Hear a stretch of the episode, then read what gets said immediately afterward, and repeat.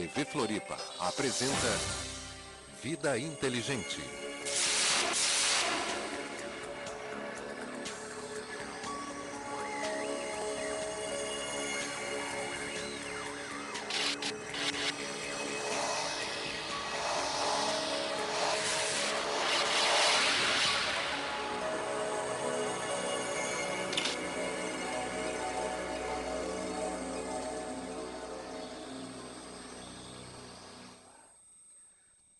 Floripa. Boa noite, Brasil. Boa noite, mundo. Os nossos amigos da Europa, que certamente a esta hora estão meia-noite lá na Europa, nos assistindo. Aquele cordial abraço daqui do Brasil. Hoje nós resolvemos trazer para vocês um tema dentro de tudo aquilo que a gente tem falado aqui no Vida Inteligente nesses três anos de compartilhamento. Na semana que vem, nós estaremos dando continuidade, para avisar desde já, à história secreta do Brasil, que nós interrompemos a semana passada, era para darmos continuismo nesta, mas por motivos de viagem do nosso entrevistado Jorge Ouro, não pudemos dar sequência nesta semana, mas o faremos na semana que vem, neste mesmo horário. Hoje nós resolvemos trazer para vocês a história de uma grande mulher, a história de uma iniciada, a história de uma mulher que veio implantar a lei aqui no nosso planeta, a história de uma mulher, Helena Petrovna Blavatsky, que vocês vão conhecer daqui a pouquinho.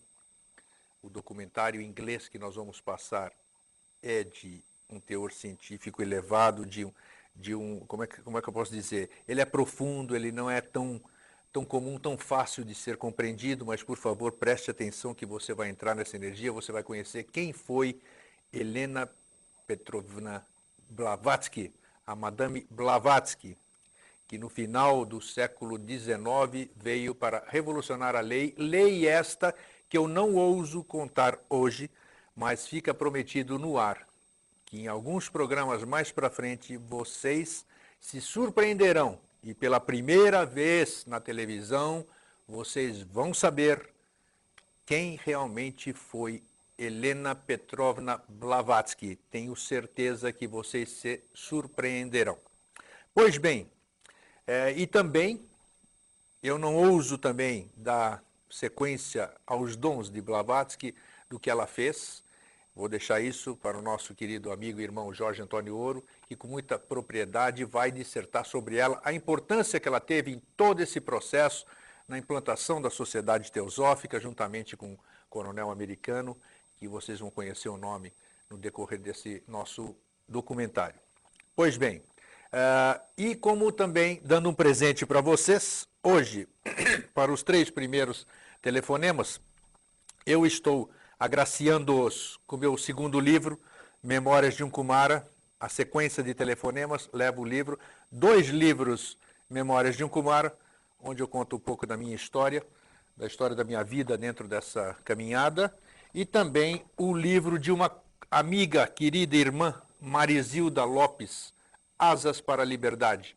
Nos mesmos temas, no mesmo palavreado daquilo que nós viemos falando aqui nos três anos. Então, telefone para cá, dê o seu nome e você, por ordem de sequência, os dois primeiros telefonemas Memórias de um Kumara, o terceiro telefonema Asas para a Liberdade da nossa amiga Marizilda. Pois bem, dito isto, e nós vamos dar então, já está tocando o telefone. Então vocês prestem atenção, eu assisti o documentário, foi feito na Inglaterra. O documentário é bem profundo e é muito importante que vocês saibam quem foi e o que fez Madame Blavatsky. Pode colocar no ar.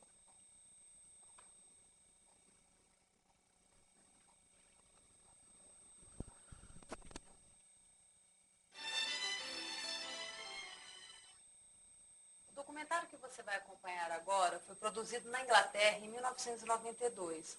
O tema é a vida de Helena Blavatsky, autora de livros como A Doutrina Secreta, A Chave para a Teosofia, Isis Sem Véu e A Voz do Silêncio. Helena Blavatsky foi fundadora do movimento teosófico moderno. Passaram mais de 100 anos de sua morte e as ideias que ela introduziu no Ocidente são cada vez mais aceitas. Amigos e conhecidos podem ser substituídos com o tempo. Mas ninguém pode substituir Helena Blavatsky, ela jamais poderá ser esquecida.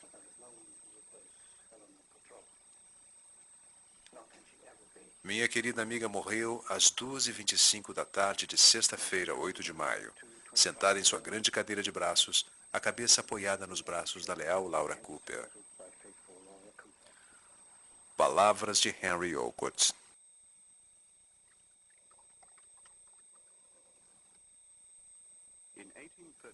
Em 1831, em Ekaterinoslov, província da Rússia Meridional, a esposa do coronel Peter von Hahn teve uma filha.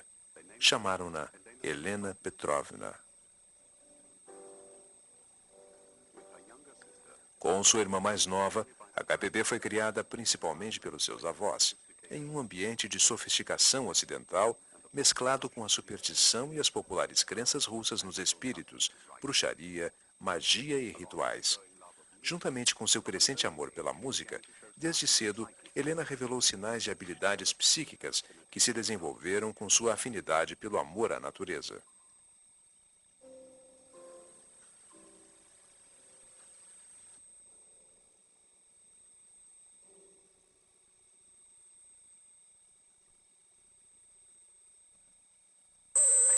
Eu tenho que admitir que gostava de assustar a minha pequena irmã, contando histórias sobre monstros horrendos e elementais.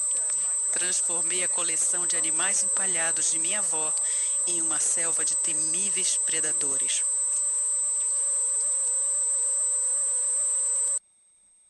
Forçaram meu casamento para fugir do controle da família e pensando que teria maior liberdade como mulher casada, aceitei um general chamado Blavatsky. Mas, após três meses turbulentos, abandonei meu marido e a Rússia. Ela foi em busca do conhecimento oculto. Na América do Norte, conviveu com tribos de índios, viajou pela Grécia, Egito e outras partes da Europa. Ingressou até mesmo no exército de Garibaldi e foi ferida na Batalha de Mentana. Depois, em uma visita a Londres, em 1851, ela finalmente encontrou um instrutor que ela havia apenas encontrado em visões quando criança. Ele era um mestre de sabedoria, um Mahatma, que mudaria todo o curso de sua vida.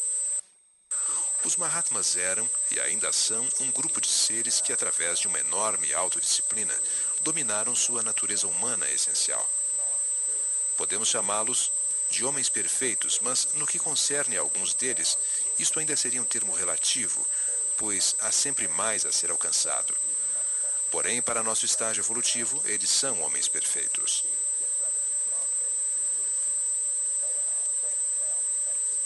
Bem, os Mahatmas são realmente uma extensão da consciência que experienciamos como seres autoconscientes. Se conforme HPB, a consciência está adormecida na matéria, desperta nos reinos vegetal e animal, torna-se autoconsciente nos seres humanos, nos Mahatmas torna-se superconsciente. Isto é, tornam-se conscientes de sua relação com a fonte da própria existência oniabarcante. Os Mahatmas são a vanguarda da evolução humana e todos nós, segundo a HPP, caminhamos para o mesmo nível de experiência e compreensão. Em 1874, seu mestre enviou-a de volta para os Estados Unidos, onde havia crescente interesse no ocultismo. HPB disse ter sido enviada aos Estados Unidos para reunir um grupo de pessoas que reconheceriam a fraternidade como objetivo principal e que estariam abertos ao estudo da literatura e conhecimento do Oriente e do Ocidente e as melhores filosofias de ambos. Ela insiste em dizer que nós somos sempre orientados no que não fazer e não no que fazer. Isso é uma afirmação muito interessante. Assim, quando ela veio, pensou que talvez esse impulso da revelação da filosofia esotérica se produzisse através do movimento espírita. Mas os espíritas em breve voltaram-se contra ela porque queriam apenas fenômenos. A América estava voltada para o espiritismo e as sessões eram frequentes nas grandes cidades. Mas Blavatsky discordava muito daquilo que pensavam que estavam experienciando. HPB dizia que as comunicações certamente não eram com os falecidos. mas com o chamado cascão astral, uma espécie de registro de memórias. Talvez tenha sido por isso que os espíritas não gostavam, porque pensavam que estavam obtendo comunicações diretas dos falecidos em seu corpo astral, do mesmo modo que nós estamos aqui no mundo físico, falando com sua voz normal e o médium ouvindo claramente e transmitindo a mensagem. HPB dizia que as coisas não eram assim. As sessões eram horríveis e às vezes eu passava mal ao ver materializações e a boa acolhida que tinham pelos espíritas. As pessoas choravam e se alegravam em volta do médium, envoltas nessas sombras vazias. Às vezes eram dominadas pelas emoções. Era uma alegria e felicidade sincera que me faziam sofrer muito. Quanto mais eu via os médiums, maior me parecia ser o perigo para a humanidade. Os poetas falam da delgada divisão entre este mundo e o próximo. Eles são cegos. Não existe divisão alguma, exceto a diferença de estados em que existem os vivos e os mortos, e a imperfeição dos sentidos físicos da maioria dos homens. HPB tinha que dar a mensagem aos espíritas, explicando os fenômenos de uma maneira bem diferente. Ela não admitia, de modo algum, que o espírito real do homem jamais pudesse tornar a vir à Terra após a morte. Isto ofendia muito aos espíritas. Não podiam aceitar sua explicação, segundo a qual o homem é essencialmente dual. A personalidade é um nível do ser, e o outro é o seu ser espiritual, sua natureza espiritual. Em determinadas circunstâncias, a personalidade poderia voltar e falar com os vivos através dos médiums. Mas isto em circunstâncias especiais, dependendo do tempo em que a pessoa faleceu, de sua idade na ocasião, sua conexão com a Terra e uma série de fatores variáveis. Mas nos processos de pós-mortem, o ser espiritual retirou-se dos veículos que ocupara durante a vida, e assim o homem comum não podia voltar de modo algum. Foi durante sua busca dos fenômenos espíritas genuínos que HPB encontrou o coronel Henry Olcott, que se tornaria seu amigo e associado por toda a vida.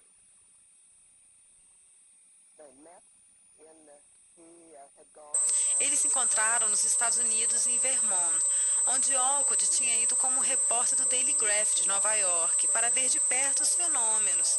E HPB foi para lá porque ouvira falar dos fenômenos dos irmãos Ed. E foi lá que os dois se encontraram.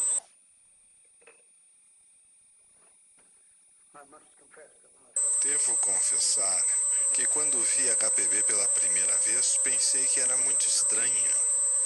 Lembro-me de ter falado com Alfred Kapp de modo bastante rude, chamando a atenção para a figura estranha de HPB. Com sua blusa vermelha, ela contrastava tanto com aquela fazenda monótona. Para mim, ela era uma estrangeira, ouvindo-a falar em francês perfeito com seu companheiro. Muitos tipos estranhos vinham de Paris naquela época. Havia algo sobre ela, um ar de imponência, mas ao mesmo tempo de simpatia. E um dos meus hobbies era interpretar o caráter das pessoas a partir dos seus rostos. E a HPB tinha uma face arbitrária, plena de poder, mas nela havia também finesse e cultura. Eu a segui no jardim da fazenda, ela enrolou um cigarro e estava procurando fósforos quando me apresentei acendi-lhe o cigarro e o meu próprio cachimbo e começamos a conversar em francês. Ela contou que estava profundamente interessada nos fenômenos descritos no Daily Graphic, porém mesmo assim hesitou em vir. Eu não tinha a menor ideia de quem era aquele senhor.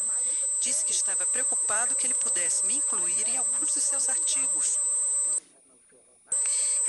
Disse a ela que não precisava se preocupar, pois eu lhe assegurava a privacidade. Ela riu com desenvoltura e se apresentou. Foi a primeira vez que eu ouvi o nome que se tornaria tão poderoso e importante para minha vida. Olcott ficara convicto de que os fenômenos espíritas deveriam ser mais bem conhecidos, comentados e investigados. À vista do grande conforto que traziam para as pessoas presentes e que recebiam mensagens através de seus filhos, seus pais. Isto realmente lhes mostrava que há sobrevivência após a morte.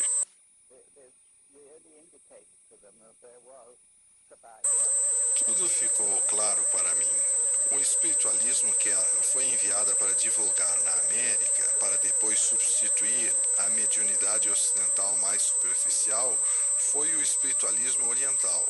A necessidade naquela época foi controlar o ceticismo material e reforçar a base espiritual da aspiração religiosa. Portanto, iniciada a luta, ela se posicionara ao lado dos espíritas americanos e temporariamente defendeu a sua causa.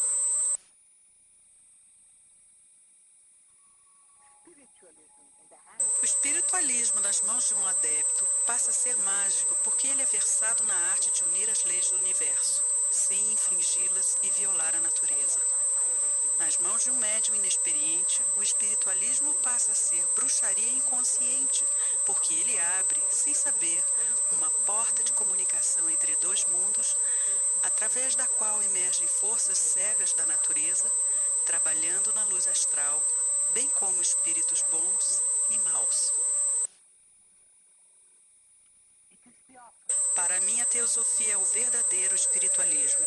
O esquema moderno que vinha sendo praticado pelas massas era simplesmente materialismo transcendental. As origens da teosofia podem ser consideradas sob dois enfoques. A teosofia moderna, refletindo o quadro no qual surge HPB, e a partir de 1875, com o nascimento do movimento teosófico moderno. Porém, a teosofia expressamente antecede HPB e pode ser encontrada em épocas neoplatônicas.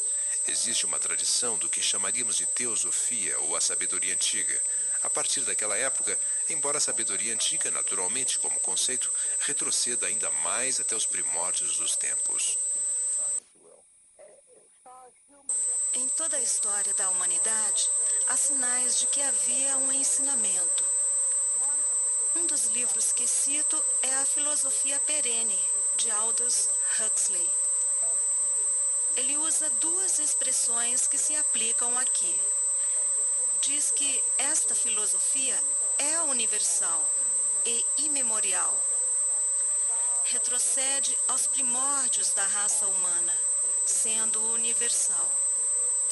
Sempre onde houve uma civilização, houve um ensinamento que mostra determinados aspectos do pensamento teosófico. A ideia da unidade da vida, o fato de que existe algo espiritual, que é o próprio fundamento da vida. Retornando a Nova York, Olcott apresentou o HPB a seu amigo William Judge, também advogado, e foi proposta a formação de uma sociedade para exprimir e fomentar esta sabedoria antiga, divulgando informações correlatas. Queriam também remover o antagonismo entre os espíritas e materialistas.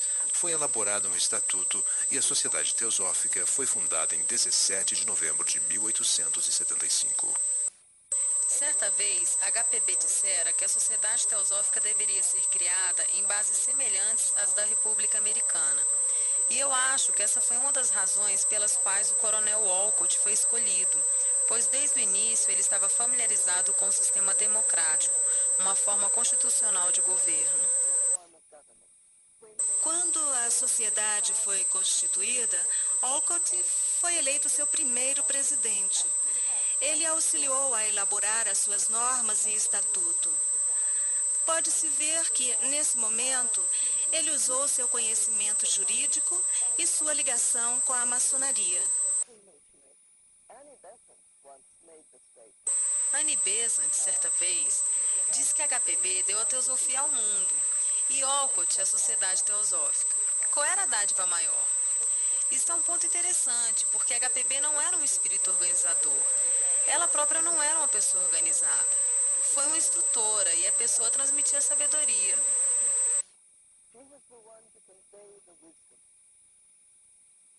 Embora sempre estivesse lutando com os problemas de falta de dinheiro, tentando firmar a sociedade, Em 1875, a KPB começou a escrever a sua primeira grande obra, Easy Sem Véu, que com a ajuda de Olcott, Judd e outros, foi publicada em 1877.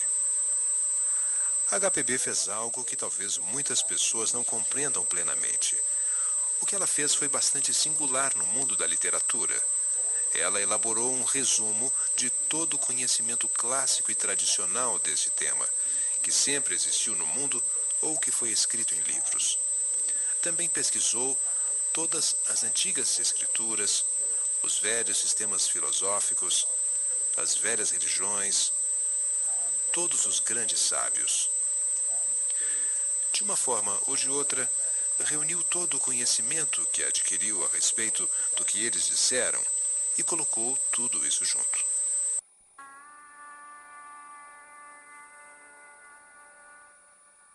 A principal parte desses ensinamentos, dessas filosofias, foi naturalmente de origem oriental.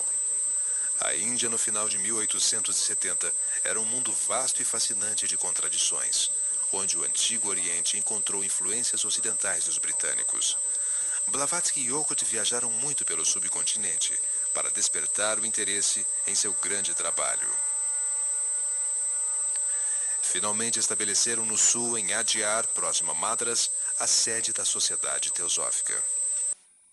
Numa época em que a Índia era vista sob um prisma primitivo, eles tinham uma visão da Índia. Perceberam a sua magia, vislumbraram além da pobreza e imundície que ainda hoje ali existe. Viram aquilo que atraía as pessoas, que ainda hoje atrai as pessoas, desde os Beatles até uma pessoa contemporânea, aquela magia que ainda existe hoje na Índia. Para Gomes, é por isso que a sociedade ainda tem sede na Índia. A partir da Índia, a HPB contribuiu de modo exemplar para projetar a imagem da Índia, não apenas o país ou o local, mas a Índia no sentido de um estado de mente. Naquela época, Blavatsky estava formando uma reputação por produzir excepcionais fenômenos psíquicos. Em um quarto vazio tocariam campainhas, móveis flutuariam e cartas eram transportadas de seus mestres para ela e seus associados. Achei difícil compreender de início como alguém que foi atacado pelos espíritas que ela tanto reprovara poderia ao mesmo tempo passar a receber fenômenos. Não podemos realmente falar de HPB sem os fenômenos que ela produzia. Ela apontava para o fato de que eles não eram o seu objetivo principal, mas isso conquistou a atenção do mundo. Bem, ela esperava que, por demonstrar estas faculdades, inspiraria pessoas interessadas em explorar os ensinamentos e ideias que ela procurava propagar para a humanidade. Ela viu que as pessoas, diante de fenômenos, ficavam simplesmente excitadas e não procuravam ir além, o que é lamentável. E assim, ela se afastou desta linha. Parece que os que com ela estiveram na ocasião não tinham dúvidas de que ela era muito capaz. Mas somente isto a colocou em meio à controvérsia que, de certa forma, atuaria contra a sua missão altruística, que era ensinar aos homens sobre a ciência espiritual e as potencialidades latentes de que poderiam ser fonte. Isto ocorre com os que a circundaram, mas aparentemente passou a ser uma faca de dois gumes. Há muita evidência de que ela realizou coisas extraordinárias, que excitariam os parapsicólogos da atualidade, mas talvez não tivesse servido à finalidade de conduzir as pessoas para a compreensão e para as grandes questões que o homem sempre formulou. O que sou eu? O que existe na natureza humana que possibilita esses fenômenos? Diante de questões tão importantes, por que a HPB persistiu em algo que trouxe tantas críticas? Ela era muito obstinada, mas havia vínculos muito fortes entre nós. Embora diferentes em temperamentos e habilidades, e discordando frequentemente, tínhamos os interesses comuns no trabalho e nossa ligação referente aos instrutores e mestres que controlavam e planejavam aquele trabalho. Eu a amava pelo seu eu superior, que era muito misterioso. Quando estávamos juntos, parecia que eu usufruía de sua plena confiança, Mas apesar de todos os anos de trabalho conjunto, ela continuava sendo um enigma para mim e para os outros. Na realidade, os fenômenos não eram totalmente contraproducentes. Conforme a HPB esperava inicialmente, atraíram algumas pessoas influentes, como o Sr. Sinnett. Sinnett ocupara uma posição singular como editor de um jornal influente na Índia daquela época, o Pioneer. Ele era apreciado pela comunidade europeia na Índia e foi um vínculo ideal entre a HPB e os mestres que ela representara e a comunidade europeia, tanto na Índia como na Inglaterra. Meu caro Sinet, você acredita que por ter supostamente analisado o meu físico, conseguiu penetrar nas primeiras camadas do meu eu real? Você estaria muito errado se assim pensasse. Alguns acham que sou mentirosa, porque até agora mostrei para o mundo apenas o exterior de Madame Blavatsky. Isto é como queixar-se da falsidade de uma rocha coberta de musgo e ervas daninhas que tivesse uma inscrição externa que dissesse: Eu não estou coberta de musgo e lama. Seus olhos o enganam, porque você é incapaz de olhar sob a casca. Você deverá compreender a alegoria. Não estou me jactando, porque eu não estou dizendo que naquela simples rocha há um palácio ou uma simples cabana. O que estou dizendo é isto: você não me conhece. O que estiver dentro de mim não é aquilo que você pensa que é. Portanto, considerar-me mentirosa é o maior erro do mundo, além de ser uma injustiça flagrante. O meu verdadeiro eu está em uma prisão e não pode revelar-se na sua plenitude, por mais que eu queira. Sinet como espiritualista e ele estava esperando que ocorressem fenômenos naquela ocasião, materializações, etc. E HPB prendeu sua atenção precisamente por atuar desta forma. Todos os fenômenos iniciais que ela lhe apresentara eram daquela natureza batidas em mesas e janelas quando ninguém estava fisicamente presente, etc. Mais tarde, houve o famoso incidente onde foi materializada uma xícara durante um piquenique. Um convidado adicional apareceu inesperadamente, então precisaram produzir outra xícara e duplicaram então o jogo que já tinham. Tudo foi muito dramático e tinham que cavar na terra e nas raízes das árvores.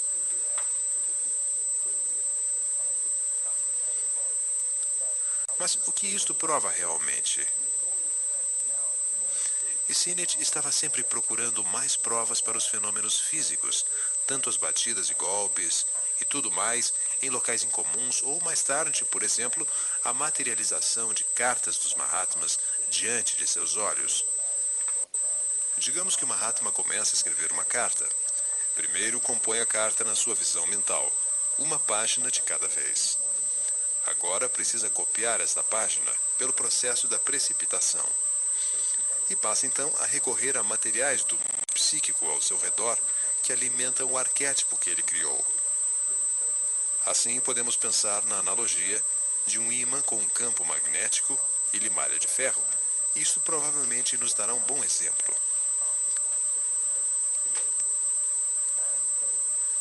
Ele criou o arquétipo, o padrão, a forma, e agora está usando substância ao seu redor, como se estivéssemos espalhando-lhe malha de ferro em uma folha de papel, para mostrar linhas magnéticas de força a serem preenchidas ou formar o próprio objeto. Desta forma, a carta passa do mundo das ideias para o mundo das formas, irrompendo no mundo físico, neste processo de estágios múltiplos.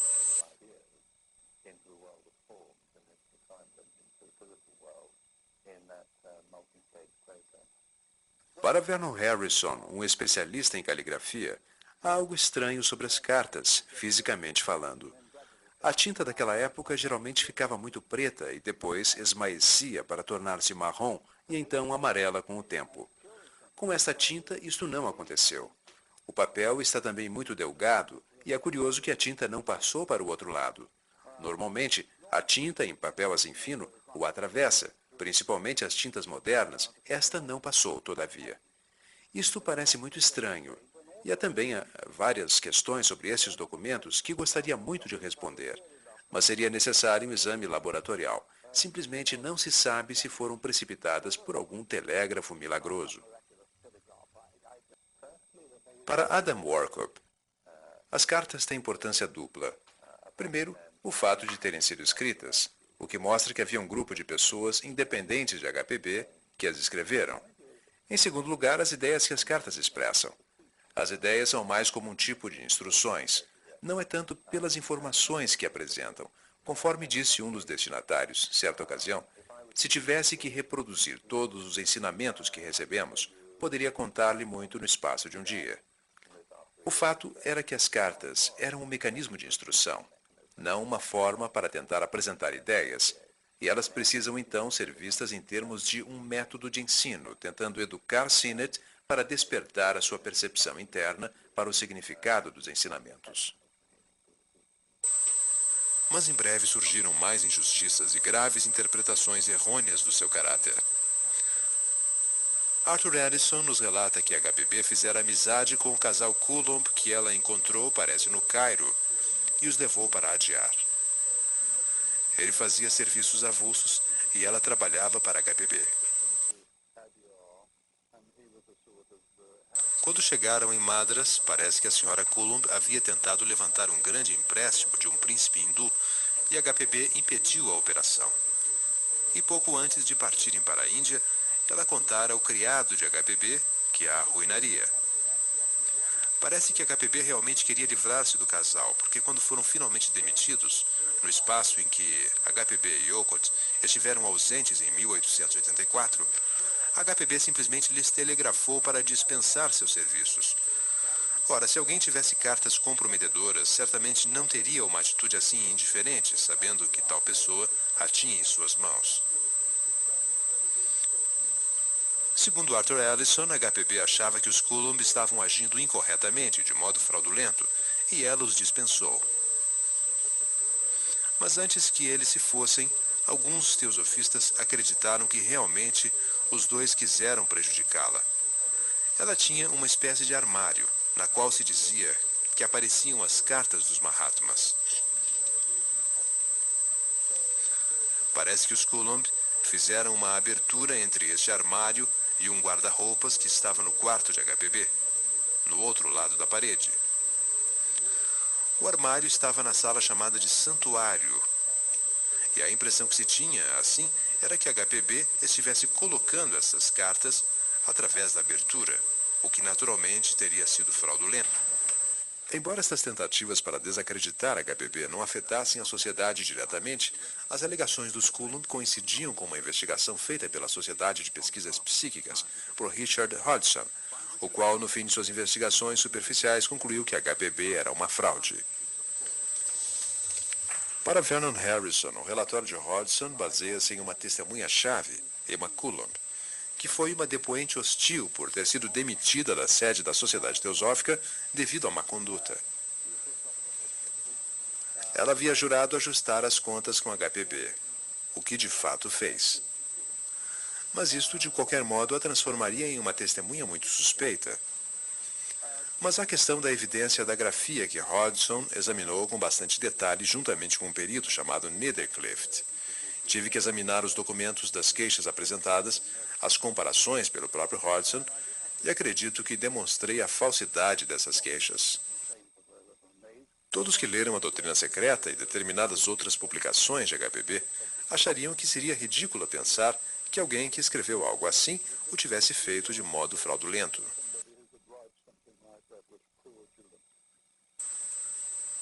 Para Vernon Harrison, não se espera que a Sociedade de Pesquisas Psíquicas tenha um ponto de vista coletivo, mas realmente o relatório de Hodgson teve o efeito de fomentar posteriores discussões sobre HPB, seus fenômenos, seu trabalho e outros fatos durante aproximadamente 100 anos e parece que passou a ser uma diretriz da Sociedade de Pesquisas Psíquicas nada publicar a seu respeito.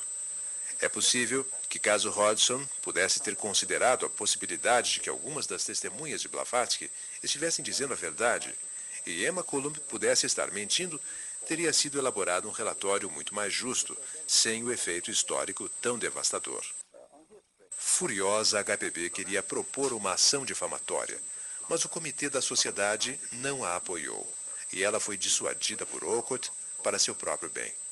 Ela abandonou a Índia em 31 de março de 1885 para nunca mais voltar. Para mim, a memória de HPB de modo algum está esquecida aqui. Embora ela tivesse vivido aqui por um período bastante curto, tudo o que ela disse e fez deixou vestígios muito fortes. Assim, a Diá deverá ser sempre considerado como o lar que HPB muito amou na Índia. Como HPB sentiu-se compelida a deixar a Índia, foi para a Inglaterra e lá produziu seu trabalho mais duradouro. Isenta da influência da Índia, suas publicações foram muito lidas e ela passou a ser um instrutor autêntico. Produziu a doutrina secreta, a voz do silêncio, a chave para a teosofia, além de inúmeros artigos, todos de valor permanente. Pode ser que este transtorno em sua vida tivesse tido um propósito bom. Sim, o mestre me deu uma opção. Eu poderia morrer e estar liberta se assim o escolhesse ou eu poderia continuar vivendo e acabar a doutrina secreta. Ele me disse como seria grande o meu sofrimento e que tempos horríveis eu teria que enfrentar. Não deixe apagar o fogo, meus velhos ossos vão ficar congelados. Mas quando eu pensava nos alunos para quem poderia ensinar e na sociedade teosófica em geral, a quem já me dedicara de corpo e alma, eu aceitei o sacrifício.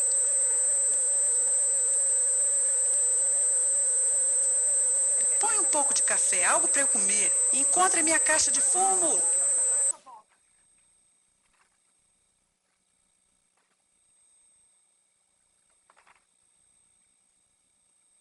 HPB evidentemente tinha tremendas dificuldades pessoais, sofrimentos físicos, doenças, etc. E também os mestres nos contaram sobre seus problemas pessoais. Quando ela deixou o Tibete, depois de receber uma instrução oculta, foi instada a abandonar um de seus princípios. E então a instrução se teria completado e ela teria forças para controlar-se muito melhor. Assim se explica a sua irritação e o seu permanente e forte temperamento. Mas todos lhe perdoaram seu comportamento, porque sabiam que, no fundo, ela era amável, compreensiva, e a amaram pelo que ela era. Para Adam Warkup, há algo que parece ter sido atribuído ao poeta Walt Whitman. Ao falar a um jornalista, ele disse: A sua personalidade é tão forte que não consigo ouvir o que você está dizendo. Esta parece ser uma caracterização perfeita de HPB. O que ela fez ultrapassou de longe tudo aquilo do qual pudesse ter sido acusada. Então,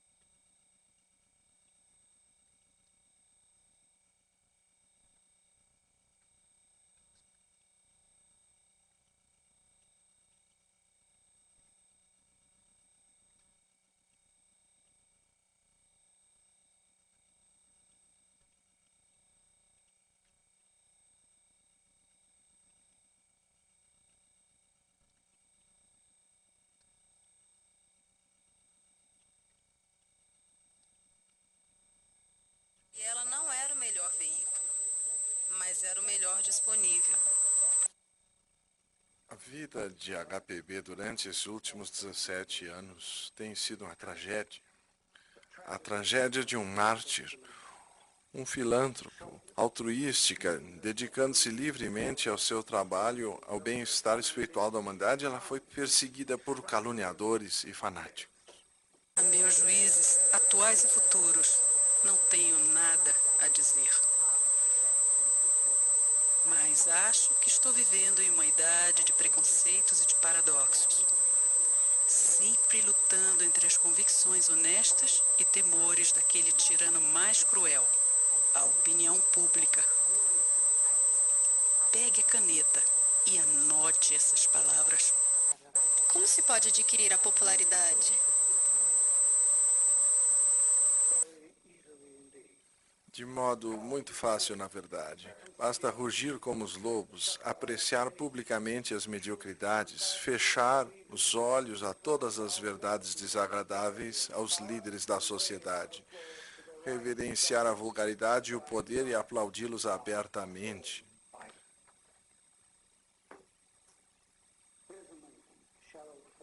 São espantosas as falsidades que contra ela foram levantadas todas as piores sejam as acusações de imoralidade, se jamais houve um ser desinteressado por sexo era HPB, ela também nunca tomou qualquer espécie de bebida alcoólica. Era fumante e inveterada, isso sim, tinha linguagem forte e excêntrica, mas na maioria das coisas convencionais era, mas era só isso. HPB foi um canal para os ensinamentos dos Mahatmas que para ela eram pessoas reais. E ela foi um canal para aquela sabedoria em seu interior que ela procurava expressar em termos literários. E ela foi um canal para informação inerente à própria natureza, registrada na sua memória akáshica indelével. Assim, ela podia escolher as suas fontes e usá-las para elaborar sua tese chamada Doutrina Secreta. As páginas não são escritas para as massas. Tampouco são um apelo para a reforma ou um esforço para conquistar, para nossa visão, os afortunados. São dirigidas apenas àqueles que basicamente são capazes de compreendê-las, àqueles que sofrem, aos que têm fome e sede de alguma realidade neste mundo de sombras. Todo átomo encerra uma vida, por mais latente e incipiente que seja, e também é um pequeno universo que possui uma consciência, portanto, memória. Tudo no universo está vivo. A consciência está contida em toda a matéria, e tanto a semente como a partícula precisam ter potencialidades latentes para a reprodução e desenvolvimento gradual, para o desabrochar das milhares de formas ou fases de sua evolução. Portanto, o plano futuro o modelo tem que estar ali. Para Julian Perry, a razão de HPB para escrever a doutrina secreta foi a de reapresentar a sabedoria que estava presente durante séculos, tentando reunir, sintetizar o que ela chamava a tradição perene na cultura moderna, reintegrando antigas ideias com as novas. Então, ela estava lidando com uma cultura dogmática, não apenas em seu pensamento teológico, mas também científico tendo chegado a um ponto onde acreditava que nada mais poderia ser achado na ciência, que não havia uma descoberta importante que estivesse disponível. Para Adam Workup, quando a HPB estava escrevendo a doutrina secreta em fins de 1880, ainda não havia sido descoberta a fissão nuclear e as modernas teorias de partículas subatômicas e física quântica ainda eram desconhecidas. Naquela ocasião, a HPB estava já dizendo que a natureza essencial da matéria era energia e que tudo, a aparência de solidez, juntamente com os átomos, era uma ilusão. Isto foi realmente uma profecia. Para Julian Perry, quando se aceita que o átomo é divisível, então pode-se separar e reunir matéria. E a identidade de matéria e energia, sendo apenas formas diferentes, era uma noção que a HPB tinha e estava integrada em toda a tradição antiga, uma noção que foi apenas validada pelo trabalho de Einstein. Então ela tinha um conjunto de conceitos, não em detalhes específicos, mas ela sabia que a idade do materialismo estava prestes a terminar. Os cosmólogos aceitam um modelo do nosso universo físico, que se baseia nas leis da física. E embora este modelo seja cambiante, sendo continuamente atualizado, é basicamente um modelo físico. Blavatsky considerava o universo de um ponto de vista espiritual. Espiritual no sentido de aspectos essenciais, leis e processos. O fato de que o universo é um ser vivo e que o universo físico que agora vemos é um rebento, uma manifestação final daqueles processos espirituais internos vivos. No meu livro O Renascimento da Natureza, mostro como a ciência moderna está agora reconduzindo o homem para o sentido de vida da natureza. Olhamos agora o cosmos novamente como um organismo em expansão. Não é como uma máquina a que falta energia. Começa com o Big Bang. É como se fosse a incubação do ovo cósmico. E o cosmos, desde sempre, tem se expandido. Gaia, a Terra, é novamente vista como Mãe Terra, um organismo vivo. Uma visão muito antiga retornou em uma forma científica muito moderna. As teorias de campo da ciência estão agora reanimando a natureza, gerando novamente um sentido dos invisíveis princípios organizadores do mundo. E pela teoria do caos e do indeterminismo quântico, recuperamos agora um sentido de espontaneidade e liberdade da natureza. E através das teorias da evolução de Darwin e agora a evolução cósmica, temos uma percepção da criatividade que permeia a natureza. Isto é bem diferente do antigo universo do relógio mecânico do século XVII. É mais como as velhas ideias do mundo vivo, e, naturalmente, o pensamento teosófico, como todo pensamento tradicional, baseia-se nas ideias de um cosmos vivo, não na ideia de uma máquina morta. Há então uma maneira curiosa na qual a ciência moderna está transcendendo a visão do mundo mecanicista, retornando a uma percepção da natureza viva. É interessante comparar duas descrições do cosmos. Uma é dada por HPB na doutrina secreta e a outra por Robert Jestrop, diretor do Instituto de Estudos Espaciais. Segundo uma citação no seu livro, abre aspas, procuremos retratar o radiante esplendor do momento da criação. Repentinamente um mundo de pura energia surge na existência. Claridade inimaginável enche o universo. Fecha aspas. Agora façamos uma comparação com uma citação de HPB na doutrina secreta.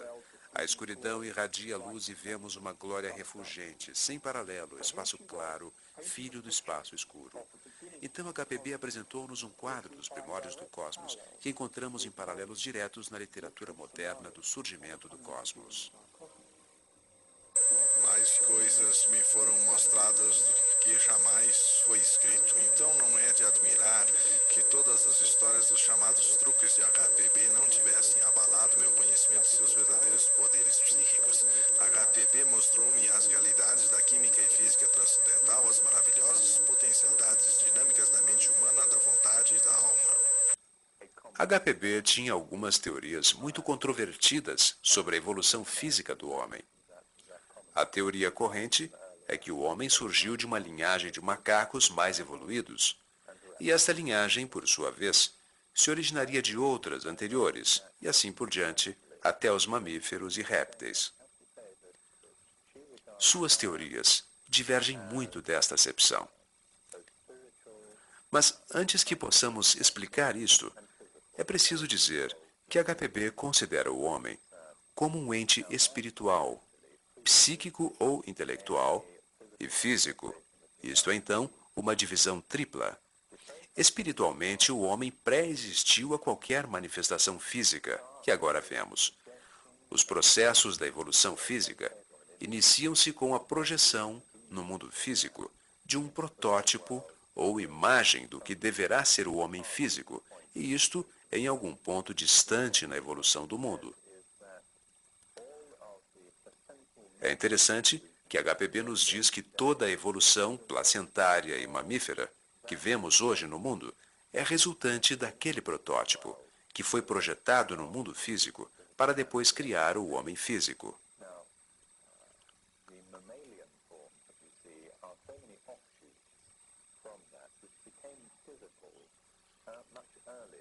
As formas mamíferas que vemos são ramificações daquilo que se tornou físico muito antes do que o homem. Assim, embora seja tentador pensar que porque os mamíferos surgiram com o físico antes do homem, que são seus progenitores.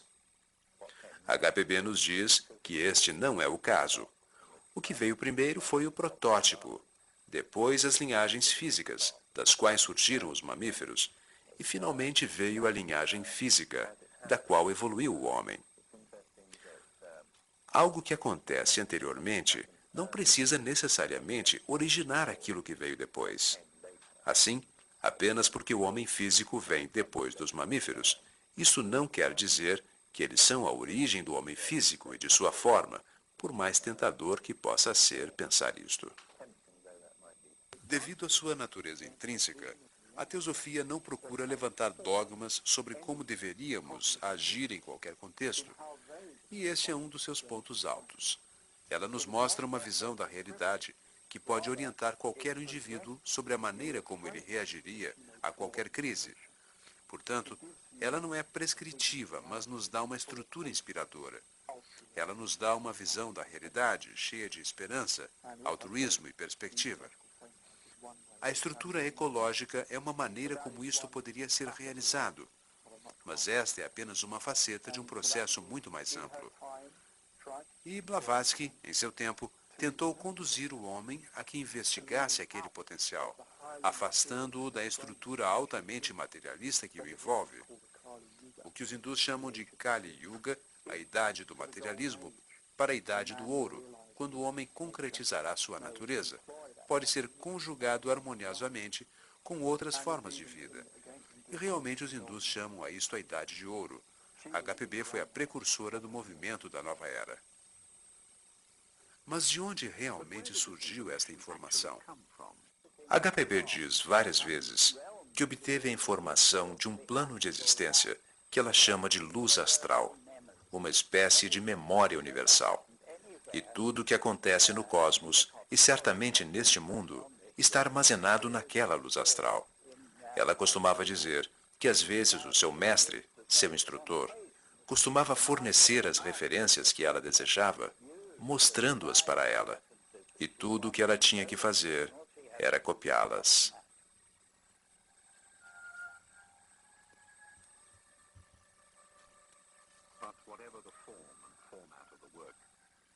Mas não importa a forma deste trabalho, ainda houve tremenda força de vontade e concentração não apenas para sua realização, mas também apenas para manter-se viva.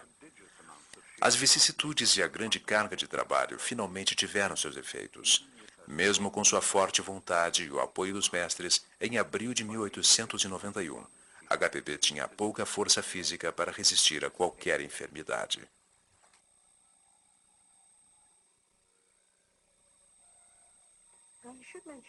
Sempre foi hábito de HPB fazer alguns cigarros para o Dr. Menel quando a visitava. Com toda a sua enfermidade, ela nunca deixou de ter alguns cigarros prontos, mas ficava mais fraca.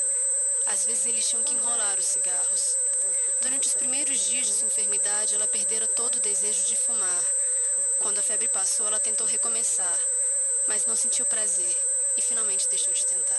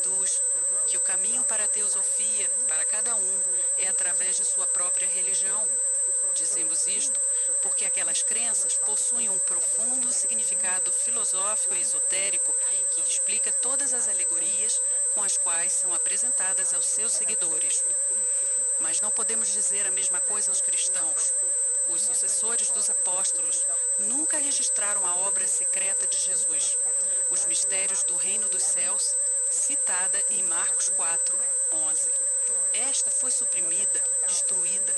O que permaneceu são as parábolas, contos que Jesus destinara expressamente aos espiritualmente surdos e cegos, e que o cristianismo moderno ou considera literalmente ou interpreta de acordo com os mentores da igreja secular.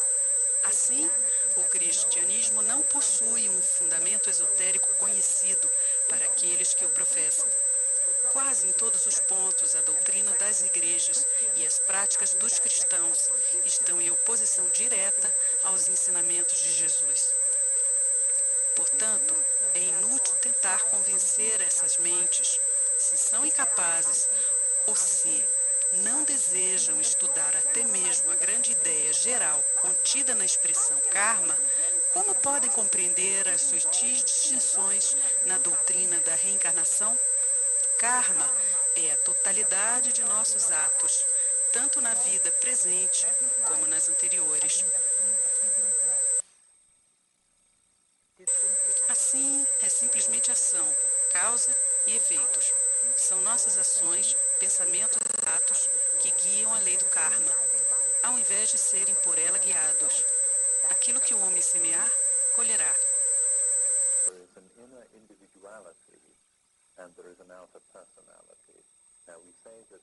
Adam Warkup. Há uma individualidade interna e uma personalidade externa. Dizemos que a individualidade interna, a essência da pessoa, persiste de vida a vida. Será, portanto, errôneo dizer, ora, eu vivi várias vezes antes, porque isto não é verdadeiro de um ponto de vista teosófico. Adam Warkup nunca viveu antes. A individualidade intrínseca, que se expressa através de Adam, viveu através de outras personalidades, muitas vezes antes, mas esta personalidade nunca viveu antes. Como surgiu esta individualidade? é o acúmulo de experiência de inúmeras vidas pessoais. Quando passamos por cada vida, dela extraímos as experiências proveitosas, as habilidades que aprendemos, o conhecimento que adquirimos, etc. E destilamos de cada vida pessoal tudo o que Platão chamaria o bom, o verdadeiro e o belo. E esta experiência acumulada formará a individualidade espiritual antes mencionada. Assim, com o tempo, aquela individualidade espiritual terá grande acúmulo de experiências, habilidades, conhecimentos, insights, sabedoria. Aqui as personalidades podem recorrer ocasionalmente. Então, quando vemos um gênio, quando vemos inspiração, habilidades incomuns, etc., o que estamos vendo é a personalidade desta vida penetrando no mar do conhecimento e experiência contidos naquela individualidade espiritual.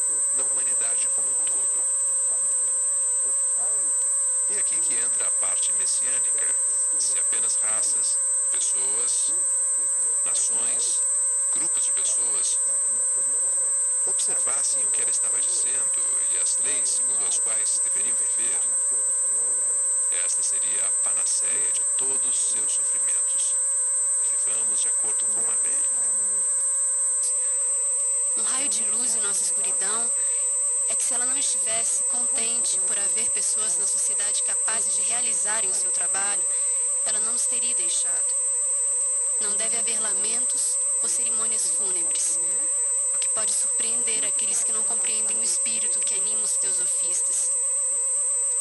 Que o corpo é apenas uma vestimenta e a morte é apenas uma mudança.